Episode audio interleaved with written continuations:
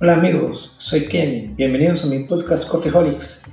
Aquí hablamos de cosas útiles para crecer como persona y profesional. Suscríbete a este podcast y pasémosla bien. En esta serie de diseño de proyectos que tenemos en el podcast, estamos hablando de distintos aspectos que están vinculados a la elaboración del proyecto, sobre todo proyectos de inversión. Y cuando hablamos de este tipo de proyectos de inversión, hay un elemento que es muy importante que se debe tener en cuenta al momento de tener una idea clara y es la elaboración del modelo de negocio. ¿Por qué? Porque el modelo de negocio es una estrategia que está canalizada en forma de un lienzo, un lienzo Canva muy famoso, que lo que ayuda es a tener una óptica y una panorámica bastante amplia con respecto a la idea de negocio o idea de, desarrollo que tiene la persona que está interesada en implementar un nuevo negocio. De ahí el, el nombre que tiene el modelo de negocio, el lienzo para el modelo de negocio. Y de hecho es una estrategia bastante bien diseñada, bien elaborada, porque con ella se aglutinan todos los aspectos que debe tener una persona al momento de confeccionar su propio modelo de negocio, independientemente sea el caso ya tenga un negocio instalado o lo quiere instalar, o dentro de su negocio un nuevo servicio o un nuevo producto que quiera ofertar. Entonces para eso es importante también tener claro cuáles van a ser todos los canales y los caminos que se van a utilizar para poder llevarla a cabo. Tenemos por inicio la propuesta de valor, cuál va a ser la propuesta de valor esencial que nosotros vamos a brindarle a un segmento de mercados. Voy a enlistar cuáles son los nueve casillas o los nueve puntos que debe tener un modelo de negocios de acuerdo al lienzo Canva. El número uno es el segmento de mercado. El número dos, la propuesta de valor. El número tres, las relaciones con los clientes. El número cuatro, los canales. El número cinco, las fuentes de ingresos. El número seis, las asociaciones clave. El número siete, las actividades clave. El número ocho, los recursos clave. Y el número nueve, la estructura de los costos. Cuando hablamos ya del modelo de negocio que queremos hacerlo, este está dividido en dos partes. De la misma forma que el cerebro, cada uno de los hemisferios funciona de una manera distinta, donde el hemisferio derecho por lo general es el hemisferio creativo, donde aparecen todas las ideas creativas que tenemos, artistas, aunque nos dé temor, ya sea hablar en público, ya sea pintar o que ya no lo hayamos olvidado, y por otro lado, el, lado izquierdo del, hemisferio del, eh, del cerebro, el hemisferio izquierdo, por otro lado, el hemisferio izquierdo del cerebro es el lado lógico, el lado razonable, donde se hace uso también de la matemática, independientemente del nivel que éste tenga, sino que ese es el que va a tener el razonamiento lógico sobre las ideas que tiene el lado derecho, el lado creativo. De la misma forma está creado el modelo de negocio o el lienzo del modelo de negocio porque está dividido en dos partes. La parte creativa, la parte del sueño, de cómo queremos que sea nuestro negocio, de cómo vamos a vincularnos con nuestros clientes, es la parte creativa y la parte de, sueño porque es la que nos va a generar todos los ingresos de aquellas actividades que nosotros nos planteemos en la propuesta de valor. En cambio, el lado derecho del, del lienzo tiene las casillas que están vinculadas a la parte lógica, es decir, el razonamiento cuando hablamos de las actividades, de los recursos, de la estructura de costos, es decir, todo el dinero, el manejo del dinero una vez que ya entra en nuestro negocio. Es por ello que el lado derecho del modelo de negocio va a tener en el centro, el pilar central va a ser siempre la propuesta de valor y de ahí en su derecha van a estar el segmento de clientes, la relación con los clientes, los canales y los ingresos. En contrapunto, el lado izquierdo, el lado pensante, tiene las asociaciones claves, actividades, recursos y estructura de costes. La suma de los dos lados nos va a dar el lienzo de negocio. Ahora, ¿qué significa esto? ¿Cómo, cómo lo ejemplificamos de una mejor manera? El segmento de mercado es entender que hay que diferenciar el mercado, no hacer un producto que quiera que, quiera llegar a todo el mundo, porque muchas veces nos suele suceder y estamos soñando un poco de más. Lo importante es tener claro cuál va a ser nuestro target, cuál va a ser nuestro público objetivo al que nosotros queremos llegar y cuál va a ser el público inicial también que vamos a tener en nuestra cartera de negocio.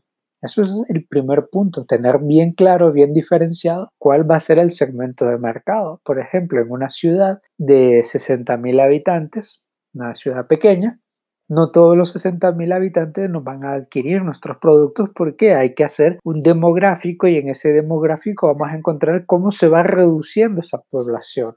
Luego, la propuesta de valor, que la propuesta de valor va a estar acorde a ese público que nosotros hemos seleccionado, porque nosotros tenemos que tener claro qué es lo que vamos a ofrecer con esta propuesta de valor, desde el punto de vista del valor añadido de las propuestas que estamos ayudando, es decir, cuáles van a ser los problemas que vamos a ayudar a solventar a nuestros clientes con aquellas características, ya sea en precio, ya sea en novedad, ya sea en calidad, ya sea en conveniencia, en estatus, diseño, etc. Esa va a ser la propuesta de valor, cómo vamos a resolver ese problema que tiene nuestro cliente, nuestro mercado.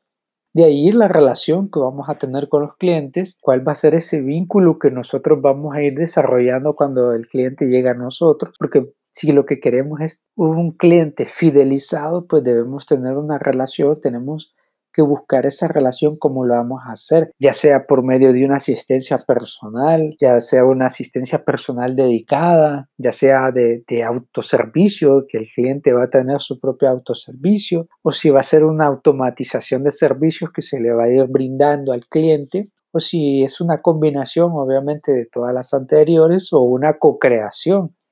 Cuando un cliente, junto con lo que nosotros le estamos ofreciendo, él va agregando o quitando o va modificando el producto de forma que sea o que se vaya ajustando a las necesidades de él.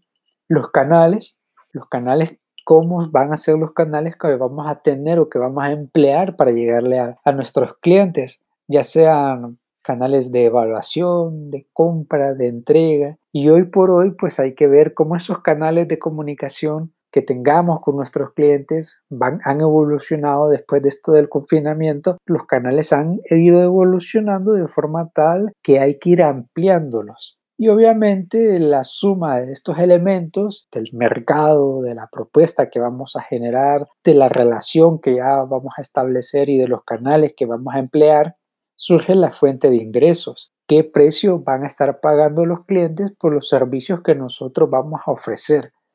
Así que ese es el primer lado que nosotros debemos tener claro al momento de elaborar el lienzo de negocio. Contraparte, tenemos el otro lado, donde vamos a hablar de las asociaciones clave. ¿Quiénes van a ser nuestros socios claves? ¿Quiénes van a ser esas personas o instituciones que nos van a estar colaborando y asesorando en el transcurso vayamos elaborando nuestro negocio? Quiénes son nuestros proveedores clave y esto es bien importante saber elegir quién va a ser el proveedor clave al momento de nosotros tener nuestro negocio ya en implementación para no tener que vernos aplicando eh, eh, asuntos de contingencia para evitar problemas de que un asociado o un proveedor nos haya quedado mal. ¿Cuáles son los recursos que vamos a adquirir de nuestros clientes, más allá del monetario, sino que otros recursos como retroalimentación, por ejemplo, para que nosotros podamos desarrollar y potenciar aún más nuestra idea de negocio. Las actividades clave van, vienen siendo todas esas actividades que nosotros vamos a ir elaborando para completar y lograr la propuesta de valor. Si, por ejemplo, tenemos la propuesta de valor, el desarrollo de un producto, para desarrollar ese producto se necesitan distintas actividades de ya sea la actividad 1, la actividad 2 y la actividad 3, y esas son las actividades que debemos ir desglosando para lograrlo, ya sea por categorías, ya sea por fuente de ingreso, etcétera, ya sea las actividades que vamos a hacer con la relación con nuestros clientes o las actividades que vamos a necesitar para aplicarlas en los canales. Esto cierra con los recursos clave. Esto está vinculado, obviamente, las actividades con los recursos clave, porque aquí vamos a encontrarnos que los recursos clave siempre van a estar jalados de las actividades. Es decir, para desarrollar una actividad clave se necesitan ciertos recursos. Un ejemplo, si se quiere confeccionar una camisa o un pantalón, se requieren de recursos y esos recursos van desde los materiales, desde la infraestructura, van desde los recursos humanos, quién va a ser la persona encargada de elaborar qué pieza o si toda una pieza, por ejemplo. Entonces, eso también debe ir acompañado en el lienzo de negocio para que tu propuesta y tu idea se vaya aclarando y tengas una panorámica bastante amplia sobre esta. Y finalmente, después de los recursos y las actividades clave, viene la estructura de costo. ¿Por qué? Porque así como una actividad necesita de recursos, estos recursos requieren de un presupuesto y es decir, demandan de un costo y esos costos deben ir todos juntos para hacer tu presupuesto de gasto para que tengas claro cuánto va a ser la inversión que vas a necesitar para desarrollar tu propuesta de negocio. Entonces es muy importante que elabores inicialmente, después de que te surge la idea, que tienes la gran idea, que te elabores tu propuesta de negocio porque eso te va a ayudar muy claro con este lienzo a cómo vas a entender tu negocio, qué estrategias y modificaciones vas a emplear para pulirlo. Obviamente esto no tiene que demorarte mucho tiempo, sino que es una lluvia de ideas que vas mejorando con el tiempo, pero que te van a servir para que tu negocio se potencie, se adapte mejor a las circunstancias y sobre todo tú sepas qué hacer de acuerdo a los momentos que se te presenten. Es por eso que debes tener muy claro el momento en el que vas a estar elaborando. No importa porque es un entregable para ti, entonces no importa los tiempos en que lo hagas, simplemente que lo hagas y que lo hagas teniendo en cuenta todos los aspectos que vas a necesitar. Y de ahí también tenemos una propuesta de valor, un lienzo que se denomina lienzo de propuesta de valor, se puede encontrar en todo sitio web, donde se divide o se toman dos elementos que son muy importantes, uno del segmento de mercado y el otro la propuesta de valor del modelo de negocio, para que tú puedas elaborar con mayor claridad esa diferenciación entre el segmento de mercado y la propuesta de valor. Entonces, para lograrlo, lo partes en dos, en dos etapas, dando respuesta a tres preguntas que te van a ayudar a tener esto más claro. Por ejemplo, pensándolo desde el punto de vista del mercado, ¿qué propuesta, qué problema, perdón, necesita resolver el cliente? A, a tus clientes, ¿qué problema está dispuesto a resolverles? Esa es la primera pregunta que tienes que hacerte de mercado. La segunda pregunta, ese problema, ¿qué frustración o preocupación le causa al cliente? La tercera pregunta, ¿qué es lo mínimo que el cliente espera obtener o ganar del producto que es, o del servicio que le he vendido? Entonces eso te va a ayudar a que diferencies bien tu cliente, a que diferencies bien tu mercado, a que identifiques bien con claridad cuál es el problema, ese problema que, es, que le genera a tu cliente qué va a ser lo que, qué va a ser la solución mínima que espera el cliente una vez que obtenga el producto. Ahora pensémoslo desde el lado de la propuesta de valor. ¿Cuáles son las preguntas que te van a ayudar a tener más clara la propuesta de valor? La primera, ¿qué tiene o hace la empresa para resolverlo? Si por un lado tienes qué problema tiene tu cliente, por el otro lado tú tienes qué va a hacer mi empresa para resolverle ese problema a mi cliente. Otra pregunta, es qué hace mi empresa para resolver esa frustración. Es decir, bueno, ya tú tienes producto, un servicio listo y cómo va a ser ese producto o ese servicio para resolver la frustración que tiene tu cliente. Bien, y finalmente la pregunta siguiente es, ¿qué ofrece o hace la empresa para superar el mínimo que el cliente quiere? Eso también hay que tenerlo bastante claro y te va a ayudar a tener, como decía al inicio, la propuesta lista, la propuesta de valor bien diseñada, bien estructurada y por otro lado tu segmento de mercado bien claro. Elabora este ejercicio para que te guíes mejor y tu propuesta de valor sea mucho más clara.